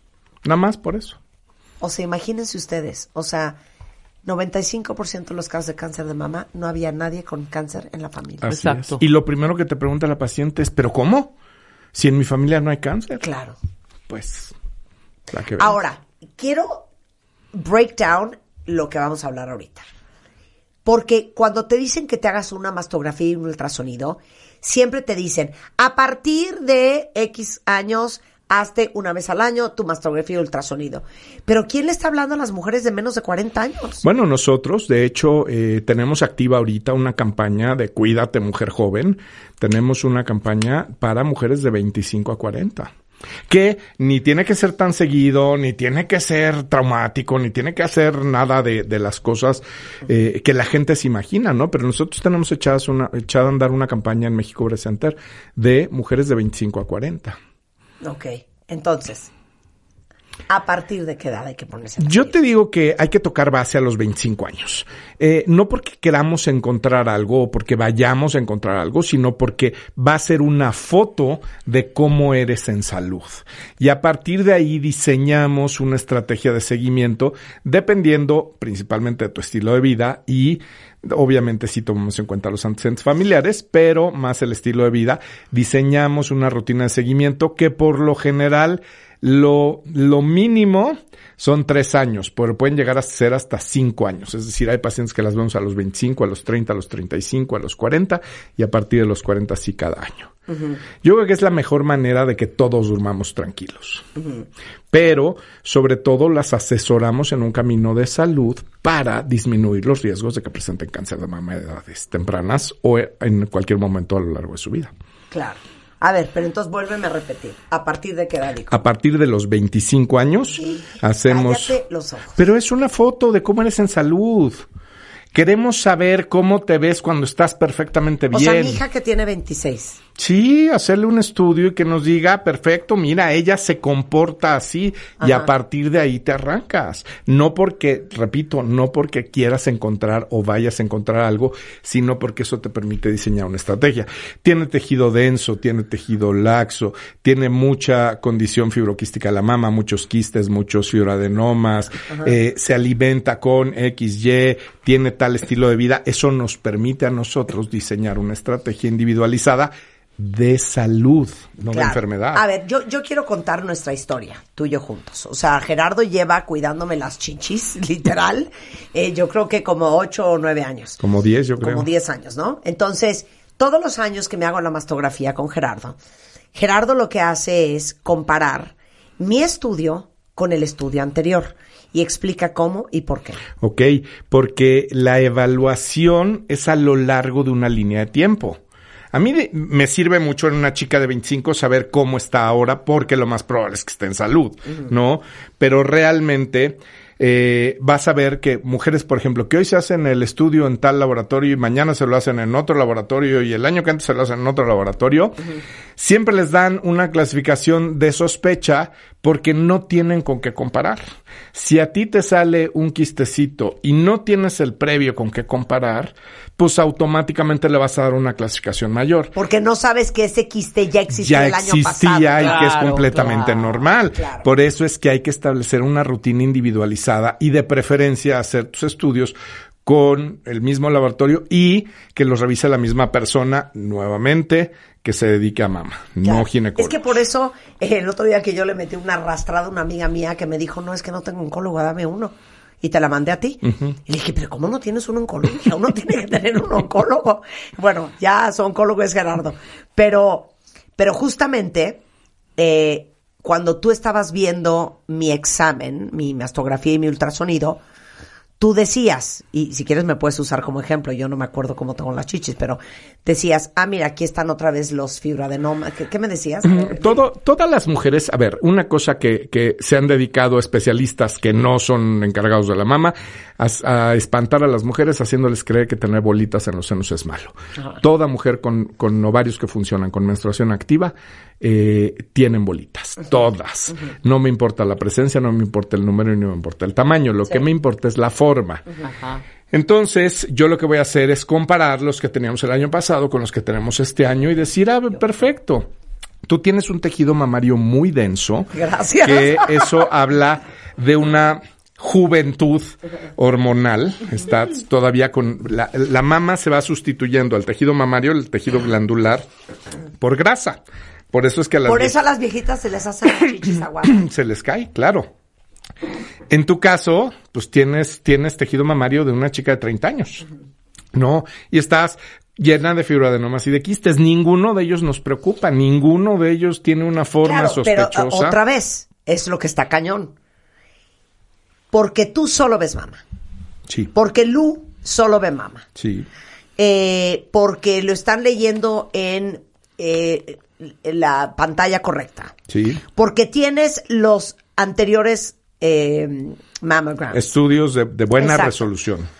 Tú sabes que esos son esos quistes que ya estaban, si han crecido, si no han crecido, qué son. Pero si tú caes en las manos incorrectas, pueden creer que uno de los quistes, por ejemplo, El- que tengo yo. Y te pueden operar. Y te pueden operar. Sí, sí. Imagínate. Bueno, de- te voy a decir una, una de las cosas que siempre he creído es que eh, tenemos una falta de un médico esencial, de un médico que nos solucione la gripita, el dolor de panza, la diarreíta, la torcedura, Sí, sí, el- ¿no? sí. Este, que hoy en día ese lugar lo está ocupando un médico internista, ¿no? Pero el médico todólogo en nuestra sociedad es muy apreciado por médicos y por pacientes. Sí. ¿Cuántas veces no te ha dicho una amiga o una prima, ve con mi médico, hace de todo, opera de todo? No, ¿cómo? Por eso, cuentamiento, nosotros somos unos enfermos en este programa de la doble y la triple especialidad. Claro. Porque aquí no es de un médico general. No, no, no. Aquí les traemos al neurólogo, que es pediatra, pero que es especialista en epilepsia. Sí, claro. O al médico cirujano, que es oncólogo, pero aparte que solo ve mama. ¿Quién quieres que vea tu mastografía? ¿Alguien que tiene todo el entrenamiento y todos los días ve 20 o 25 mastografías? ¿O quieres alguien que No, ve bueno, una por obviamente ahí de al- vez en Yo cuando, no quiero el Al experto. escroto, páncreas y mama. Correcto. No, yo quiero Pero es muy mama. apreciado. Esa Sí. figura es muy Sí. apreciada en nuestra Sí. sociedad. Sí. ¿No? A mí me ha pasado, a mí me ha pasado que me hablan, gente que me conoce, me dice, oye, recomiéndame un cirujano, ¿no? Y dices, no, cirujano. O sea, con- ¿y yo dices, qué sí, soy, a ver, no, o sea, no. Yo soy cirujano. Claro. ¿No? Entonces, Sí, claro, 100%. Oye, pero entonces es bien importante que a partir de los 25 tengas la primera foto una sola vez. de quién eres. Exacto. ¿Pero qué quieres? ¿Una mastografía? No. Ah, ¿qué a ver, quieres? hay un mito de que no se le puede hacer mastografías a gente joven. Eso es incorrecto. Ajá. No se las hacemos porque el tejido mamario es tan denso que el rayo no pasa. Ajá. Entonces, pues vemos una mastografía blanca que no nos sirve de nada en mujeres Ajá. jóvenes, pero no es cierto que les hace daño, que les vamos a hacer alguna cuestión. Sí. En pacientes con muy alto riesgo jóvenes sí les hacemos mastografía, pero si eres una paciente normal que va a un chequeo de primera vez en tu vida, no te vamos a hacer una mastografía. Te vamos a hacer un ultrasonido y te vamos a hacer una tomografía mamaria por electroimpedancia, que es un estudio que nos dice cómo funcionan esos Tú la haces en. Mexico Breast La Center. hacemos ahí. Entonces, un ultrasonido y una... Tomografía mamaria por electroimpedancia. Ninguno de los dos estudios es invasivo, ninguno es radiación y ninguno es doloroso. Y nos permite ver cómo se ve la mama y cómo funcionan los tejidos mamarios y eso nos permite diseñar una estrategia. Sí. Maravilloso. Y luego, Y luego, pues con eso le decimos a la chava, despreocúpate, tienes esto y esto y esto y lo otro. Y yo te sugiero que te des una vuelta en tres, Ajá. cuatro o cinco años. ¿De acuerdo? después de hacerte eh, todo tu estudio, toda tu masto, todo tu... Así como te arrancas a haces. los 25 Sí. y luego a los... Eh, Depende, depende. Pero, pues, por ahí puede más o ser menos hasta cinco años. margen, claro, Puede claro, ser claro. hasta cinco años. Sí, o sea, no crean que porque están jóvenes no Claro. necesitan cuidarse ni Claro, checarse. claro. Y cada vez más. Oye, arriba de los 30. Pues es lo mismo, yo te diría, es el mismo esquema de los 25 a los 40. Es exactamente el mismo esquema, excepto pacientes que tengan un poquito más de factores de riesgo. Claro. ¿No? Que son... Pues pacientes, a ver, ¿quién nos levanta la bandera roja? Pacientes que tienen familiares en primera línea, y por Sí. primera línea entendemos solo papás, hermanos o hijos, no hay más en primera línea, que hayan tenido cáncer de mama, cáncer de ovario, cáncer de colon, cáncer de próstata, cáncer de páncreas, antes de los 45 años. Que hay mucha gente que llega asustadísima porque dice, es que vengo porque mi abuelita se murió a los 87 años de cáncer de mama. Pues ese no es un antecedente familiar que nos impacte, que nos preocupe. ¿no? Si son en primera línea y antes de los 45 todos los cánceres que mencioné, son banderas rojas que nos obligan a estudiar a esa paciente un poquito más allá de lo que estudiamos a las demás pacientes. ¿Puedes desmistificar esto? Hay eh, doctores que han dicho a algunas pacientes, no, no, señora, si después ya de cinco años usted ya salió perfecta, señoras de edad, ¿no? Ya salió perfecta de todos sus estudios, ya no es necesario que se lo haga después de 5 o 10 años. No, eso es incorrecto. El cáncer también es una enfermedad relacionada con el envejecimiento. ¿De acuerdo?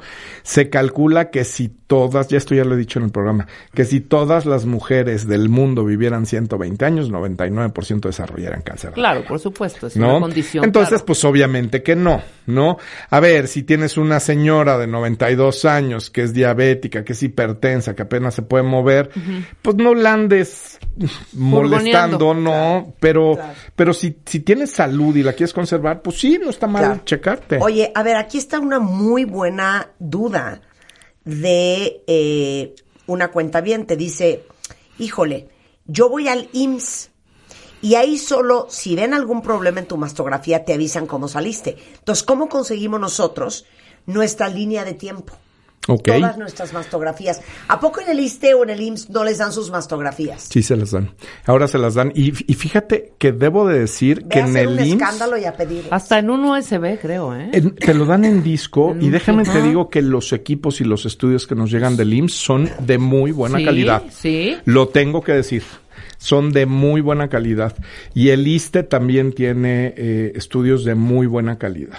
Entonces, yo no soy de la idea de pelear, pero tu seguro social tú lo pagas quincena con quincena, no es que te lo esté regalando nadie. Claro. Entonces, si tú subes a la subdirección médica de cualquier facilidad de salud, de que tengas, eh, sea una unidad de medicina familiar, sea un hospital de primero, segundo o tercer nivel, te escuchan.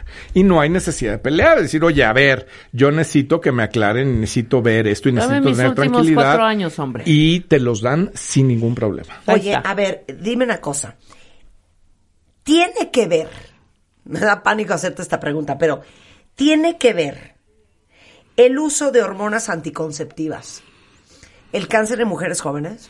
No, no hay una, no hay una evidencia clara de que esto suceda, pero yo, como tú sabes y lo he dicho muchas veces, soy anti-hormonas.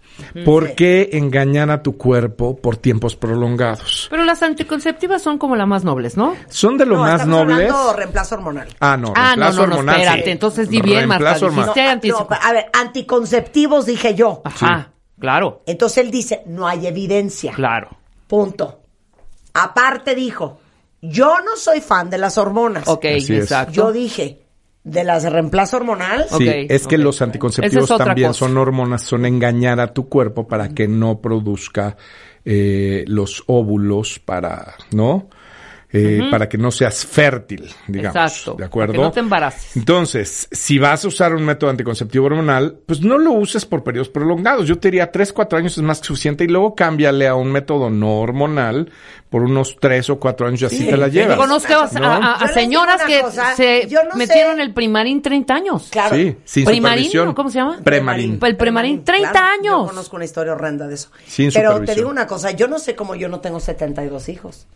Sí, con esa fertilidad que te con cargas. Mi fertilidad, yo en mi vida me tomé un hormona anticonceptivo. Sí, pero no, claro. Nunca, jamás. Nunca. Y ahí, o sea, yo me la llevé a puro eh, DIU. Ah, sí, ¿Sí? el DIU. Pues es ah, muy buen método anticonceptivo. Oye, que hay un DIU que tiene... No, gracias. Yo el de cobre. Sí, el de pero cobre. Este es muy bueno. No, mira, sí estamos bien. ¿Sí? ¿Cómo crees que me voy a meter Bueno, ese, ese, eso te alivianó. Tener el DIU te alivianó. No, obviamente, si no claro, hubiera tenido 70 por supuesto.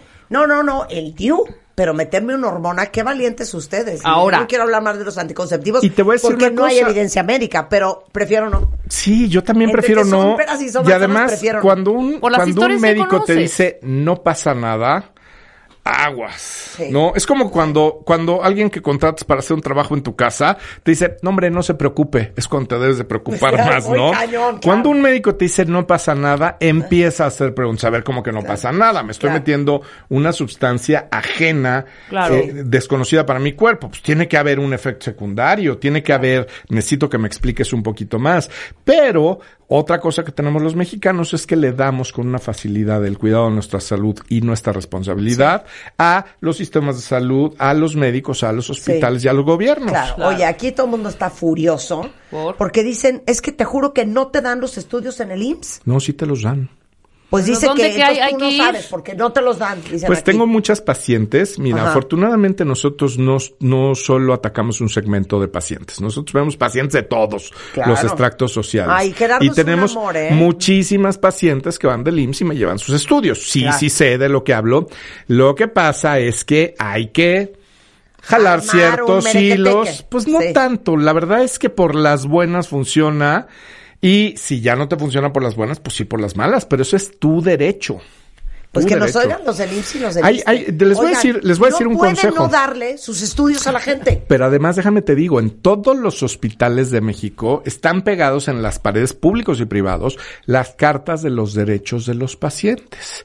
De Y tener sus estudios. exactamente, uno de los derechos de los pacientes es contar con todos los elementos para pedir una segunda opinión. Entonces, apelas esa carta que tienen ver. pegada en la pared. A ver, Constanza, la semana que entra me comunicas con el director del IMSS, del ISTE, porque quiero preguntarle el cuento de los estudios. El director médico. Vamos a averiguar este cuento de los Anda, estudios. Ya. exactamente, Sí. nada Lo voy a más para que averiguar. nos digan. Sí, ok. pero sí se los da. Ok. A ver, ¿vas a atender a mis pacientes cuentavientes? Sí, claro. ¿Me las vas a pelar los- a todas? Siempre las hemos atendido. ¿Las vas a amar a todas A como me amas a todas, mí? ¿Les a vas a todas. cuidar sus chichis? A todas. Solo hay una medicina. Si yo hago una medicina para mi hermana y una medicina diferente para mis pacientes, estoy haciendo una mala medicina. Claro. Es igual para todas. Es igual para todas. Eh, ahí les va el teléfono del doctor Gerardo Castorena. Apúntenlo en su agenda, les suplico. Si quieren, en la O de oncólogo, en la G de Gerardo, en la C de Castorena, en la C de cirujano. Ok, él es cirujano, es oncólogo. Fue el jefe de oncología de mama del centro médico del Hospital ABC. Él fundó una gran clínica que se llama eh, mexicobreastcenter.com, ¿ok? Igualmente, ahí les van los teléfonos. 55 6650 8253 6650 8255 eh, en YouTube es Gerardo Castorena, en Twitter es Breast Center MX, en Instagram es Breast Center MX y ustedes pasen los datos de Gerardo a cuanta mujer ustedes conozcan para que nadie se quede sin la atención de primera que todas las mujeres merecemos. Y a nadie se le cierra la puerta. Y a nadie se le cierra la puerta, bajo ninguna circunstancia y por ningún motivo. Así es. Te quiero, baby. Gracias. Síguenos en Instagram. Marta de Baile. No te pierdas lo mejor de Marta de Baile, dentro y fuera de la cabina. Marta de Baile 2022. Estamos de regreso. Y estamos donde estés. Bueno, a las 12.32 de la tarde de este 8 de septiembre del 2022, les anunciamos que acaban de confirmar desde el Palacio de Buckingham que la reina Isabel II, que fue eh, pues la reina más larga de la monarquía inglesa, muere a los 96 años de edad. Eh, hijo, una mujer que estuvo 70 años en el poder, una mujer que se dedicó su vida entera al servicio de la corona inglesa. Y aparte algo increíble es que pues esta mujer eh, desde, híjole, desde Churchill, eh, 15 primeros ministros, hace pocos días recibía a la nueva primera ministra inglesa, eh, la veíamos en las, en las cámaras de televisión y eh, después de 70 años de reinado impresionante, es que acaban de confirmar la muerte a los 96 años de edad de la reina Isabel, lo cual no, no sé ustedes, a mí me, Me conmueve impresionantemente. Bueno, como pueden ver en todas las noticias, desde la BBC de Londres, desde CNN, están hablando sobre la muerte de la reina Isabel y ya saben que eso significa que el príncipe Carlos será proclamado oficialmente el nuevo monarca. Eh, como ustedes saben, la reina Isabel eh, estuvo al frente de la monarquía inglesa 70 años. Es la monarca reinante más larga en la historia de Inglaterra y ella pasaba gran parte de sus vacaciones eh, en su castillo, justamente en, digamos, su casa de campo, que era el castillo de Balmoral, que es eh, su residencia de verano en Escocia. Y desde hace tiempo ya veíamos venir ciertos problemas de salud, ciertos problemas de movilidad. Eh, eh, recibió a Liz Truss, quien es la nueva primera ministra de Inglaterra, y eso lo vimos hace un par de días. Eh, y precisamente la propia Truss fue la primera en dar la voz de alarma este jueves en su cuenta de Twitter donde dijo todo el país estará profundamente preocupado por las noticias que llegan del Palacio de Buckingham. Mis pensamientos están con Su Majestad la Reina y su familia en estos momentos, porque de hecho el día miércoles que fue ayer, la Reina Isabel tuvo que suspender la reunión de su consejo privado, eh, uno de los encuentros que normalmente ella siempre hacía eh, con los jefes de Estado eh, de alto nivel, y el Palacio de Buckingham informó que iban a reprogramar la cita. Luego, entre anoche y hoy en la mañana, los doctores dijeron que estaban preocupados y ese fue, esa fue la palabra que usó el comunicado de Buckingham por el estado de salud y recomendaron que quedara la reina Isabel bajo supervisión médica. Y aunque no fue la primera vez que dio eh, eh, positivo a COVID, que tuvo que suspender su asistencia en algún acto, este ya se veía venir que no estaba bien. Entonces, inmediatamente ayer, el príncipe Carlos, Camila Parker Bowles, su esposa, fueron los primeros en viajar a Balmoral para acompañarla y el príncipe Guillermo se fue hasta el castillo para estar con su abuela. Luego llegaron otros miembros de la familia eh, Harry y Meghan, que estaban de visita en Europa, estaban este, cerca. Y bueno, lo que supimos esta mañana es que todo el mundo estaba yéndose al castillo de Balmoral a, a estar al lado de la reina. Justamente en el corte comercial hablábamos si a lo mejor ya se había muerto la reina y nada más estábamos esperando eh, la noticia final. Exacto. Y justamente en el corte eh, escuchamos la noticia, la dio a las 6.35 de la tarde, hora de Londres, el Palacio de Buckingham.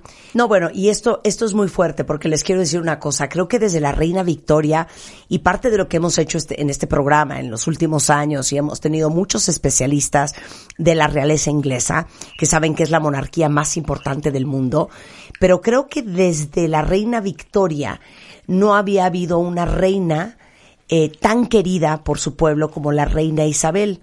Y creo que tomó todavía más auge y, y saben que más respeto y admiración cuando muchos tuvimos la oportunidad de entender cómo era la vida, cómo había sido la vida de la reina a través de la serie The Crown. Y creo que ahí vimos un ángulo muy diferente al que probablemente pudiéramos entender nosotros de lo que significa ser la reina de la monarquía más importante del mundo.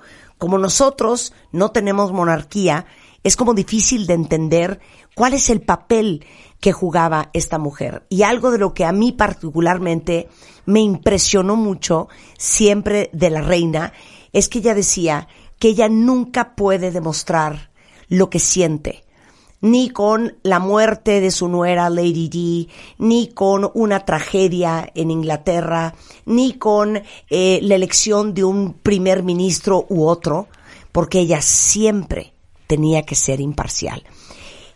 En este momento está con nosotros Jerónimo González, que es nuestro corresponsal en Londres, en donde son las 6.39 de la tarde, eh, reportándonos un poco de cómo se siente hoy eh, Inglaterra entero, el Reino Unido, con la muerte de la reina. Jerónimo. Hola Marta, sí, estoy aquí eh, en Londres. Eh, digo, pues nos acá llegar a todos la noticia que murió la reina. Eh, voy caminando ahorita hacia, hacia el Palacio de Buckingham a ver cómo está la gente, pero, pero, pero bueno, la verdad es que ahorita en las calles se, se siente bastante normal.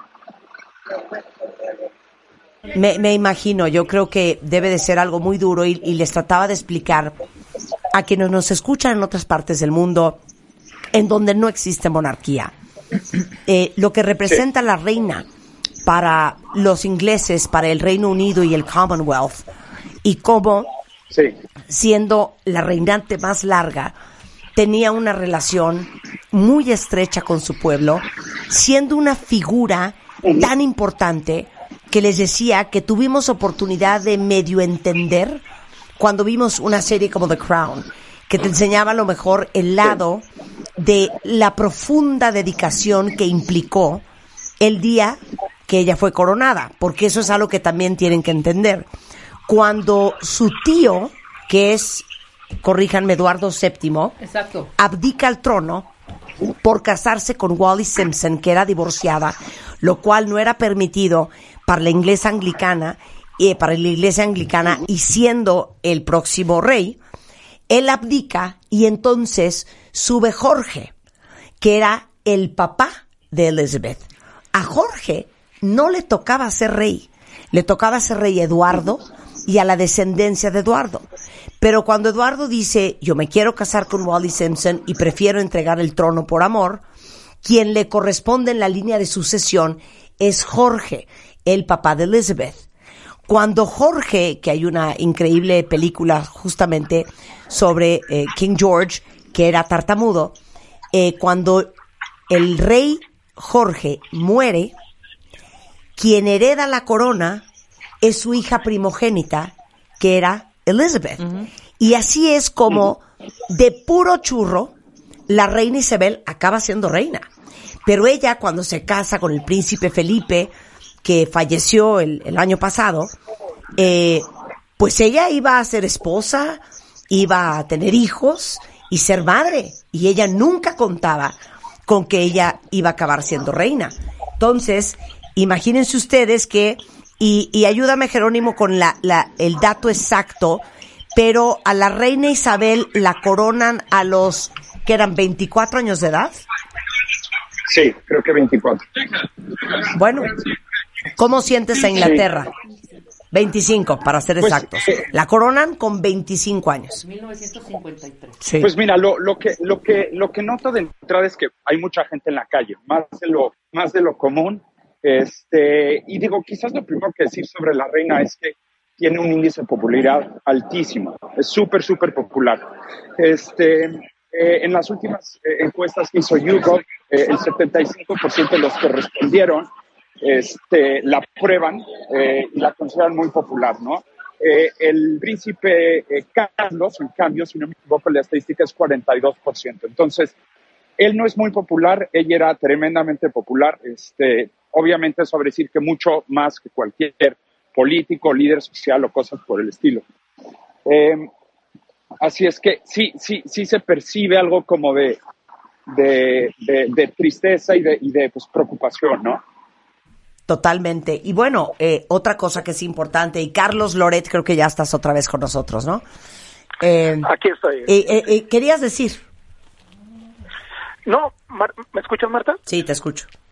Ah, no, eh, te decía que, porque me preguntabas, oye, si ya estaba yo al tanto, la Sí, verdad sí. es que, como mencionabas hace un ratito, se fueron acumulando una serie de señales que nos Sí. hacían sentir a todos que esta no era una más de las revisiones médicas a las que estaba sujeta la reina, ¿no? Eh, en países como como estos, eh, que son de tal relevancia geopolítica, que forman parte del grupo de los siete países más industrializados del mundo, eh, yo creo que estaban mucho más preparados para que la reina muriera que para que la reina viviera. Es decir, lo que les sorprendía es que se mantuviera con vida, se mantuviera lúcida y se mantuviera siendo este bastión de estabilidad en tiempos en donde Gran Bretaña la está pasando particularmente tan mal y tan difícil eh, los precios han aumentado dramáticamente, tienen una inflación altísima, particularmente eh, se les viene un invierno durísimo por el tema de la escasez de gas a consecuencia de la guerra en Ucrania, hay además muchas insatisfacciones laborales y hay problemas de explosión sindical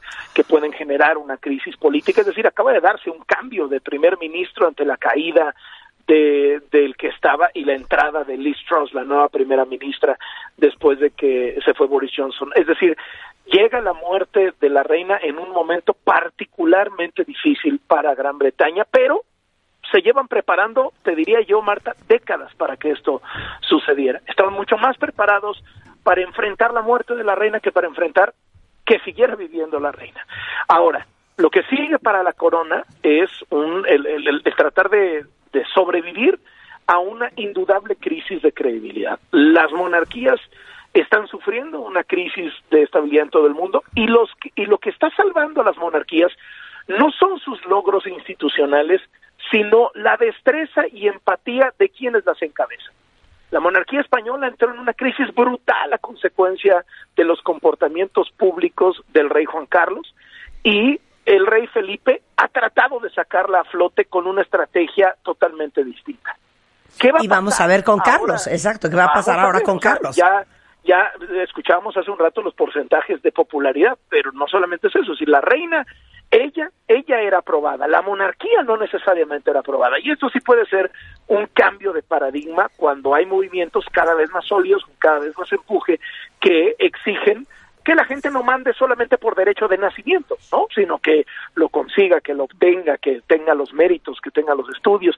Y creo que tiene el, rey actual tiene unos zapatos imposibles.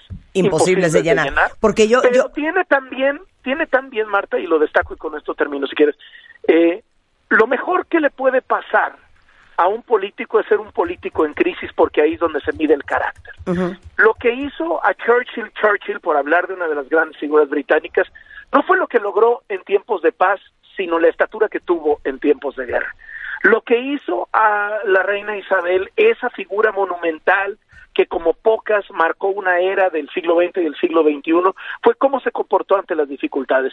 Tiene hoy Gran Bretaña en los próximos seis meses se enfrenta a una crisis económica, una crisis energética, una crisis política. El Financial Times, uno de los periódicos más influyentes de Gran Bretaña, hablaba hace unos días de cómo por primera vez en la historia quizá un país rico iba a tener una crisis humanitaria en su población ante la incapacidad de dar suficiente calor en tiempos de invierno y que la gente literalmente empezara a morir de frío. Tienes una nueva primera ministra y tienes un nuevo rey que pueden aprovechar esta crisis para impulsarse, para consolidarse, para despegar frente a las enormes dudas sobre que siempre el pasado habrá sido mejor. Vamos a ver si lo consigue. Y yo creo que el, el gran reto de Carlos, justamente hablando de pues el declive de la monarquía a nivel mundial, es justamente lo que su madre hizo una y otra vez eh, durante los 70 años de su reinado, que al final ella vivió momentos tan complicados, cambios culturales, cambios mundiales, eh, que de una u otra forma ella se encontraba obligada a seguir encontrando el balance entre mantener las tradiciones de la monarquía, pero adecuarse a los tiempos modernos y a los cambios que iban sucediendo en el mundo.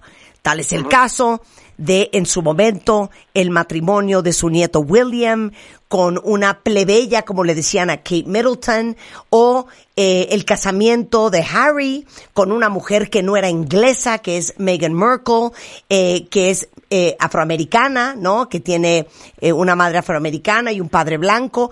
Todas estas cosas tuvo que sortearlas eh, la reina Isabel con mucha gracia para seguir preservando el corazón de lo que era la tradición monárquica inglesa, que es la más importante del mundo, y que seguramente se va a tener que enfrentar Carlos. Y que como sabemos, y como lo vimos, por ejemplo, en la serie The Crown, eh, todos tienen dudas de qué tan capaz va a ser Carlos de llenar los zapatos de su madre, que lleva en teoría preparándose para esos zapatos años de años de años y todo el mundo decía, ¿cuándo va a ser rey Carlos?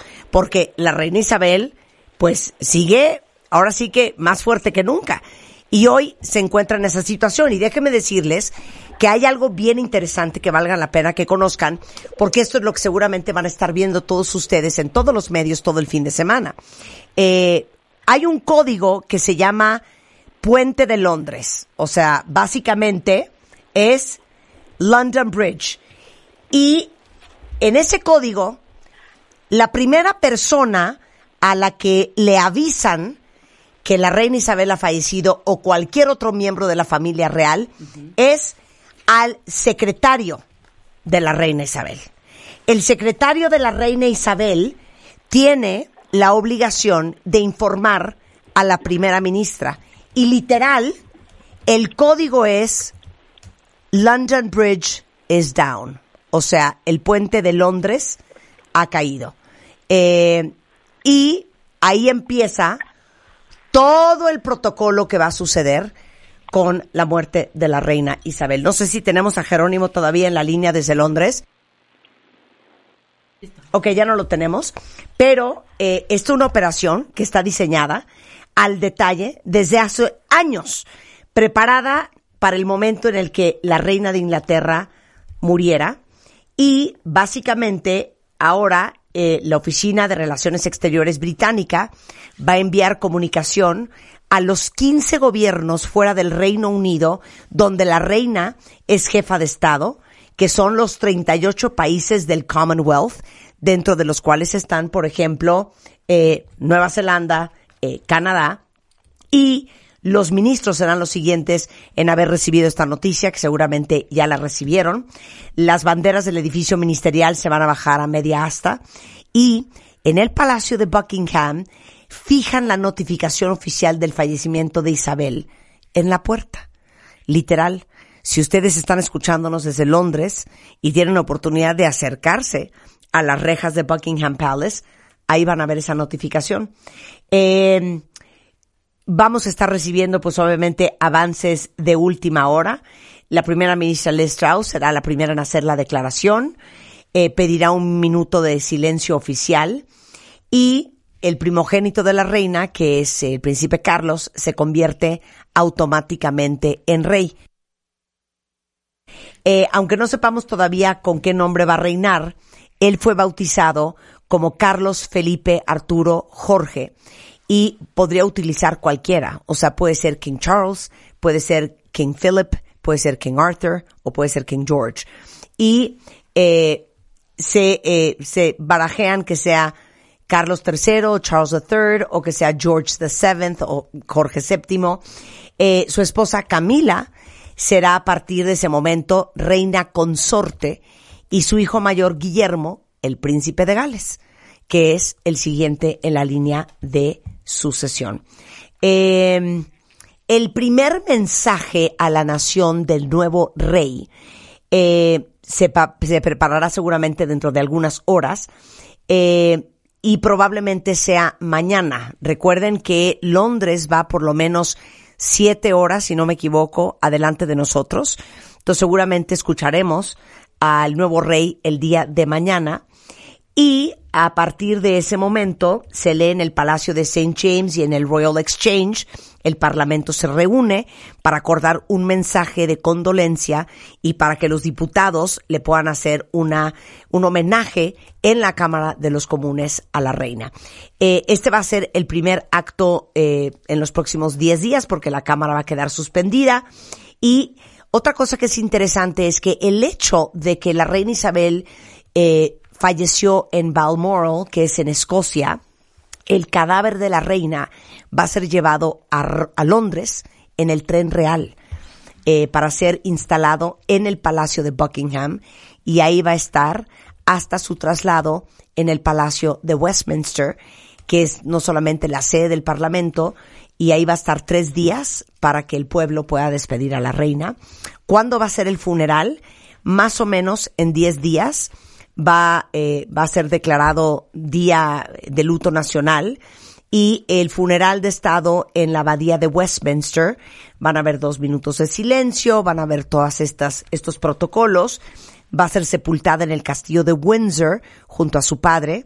Eh, y además el retrato de la reina se cuelga con una cinta negra con todos los ayuntamientos durante un mes, que será el periodo de luto antes de ser trasladado a un lugar y ser cambiado por un retrato básicamente del nuevo rey. Y eh, pues están de luto todos los países del Commonwealth, que son desde Australia, Bahamas, Barbados, eh, Canadá, eh, que no me falte ningún, Granada, Ghana, eh, Jamaica, eh, la India, Malasia. O sea, el Commonwealth tiene más de 38 países y obviamente todos ellos, para ellos, pues su reina era la reina Isabel. No sé si sigue Carlos, si ya se fue Carlos, si está Carlos, me oyes Carlos, ya no está Carlos, pero ahí vendrá Carlos. Pero yo siento que para todos los que crecimos viendo a la reina Isabel, Con- mi hija me habló ahorita llorando porque ella decía que era su abuelita, conmovedor. pero es muy conmovedor porque es una figura histórica, es una figura que vivimos en nuestro tiempo, eh, fue una de las reinas más importantes de todos los tiempos y y pues hoy ya no está. Ahora sí que para todos los ingleses que escuchan este programa, donde quiera que estén, les mandamos nuestro más sentido pésame. God save the Queen. God save the Queen. Tere Díaz, hacemos parte dos. Esto, totalmente. Hacemos ¿no? parte Nos dos. quedamos sin nada. Eh, ustedes no se vayan, ahí viene Carlos Loret, seguramente va a tener enlaces desde Londres y el resto del día vamos a tener la cobertura y el resto del fin de semana en W Radio, con Primitivo Olvera, con Enrique Nanz Alcázar, con todo el equipo de W Radio Noticias, eh, para que ustedes estén enterados de lo que tienen que saber. Eh, mi nombre es Marta de Baile. Nos vemos el lunes en punto a las 10. Síguenos en Instagram. Marta de Baile. No te pierdas lo mejor de Marta de Baile, dentro y fuera de la cabina. Marta de Baile 2022. Estamos de regreso. Y estamos donde estés.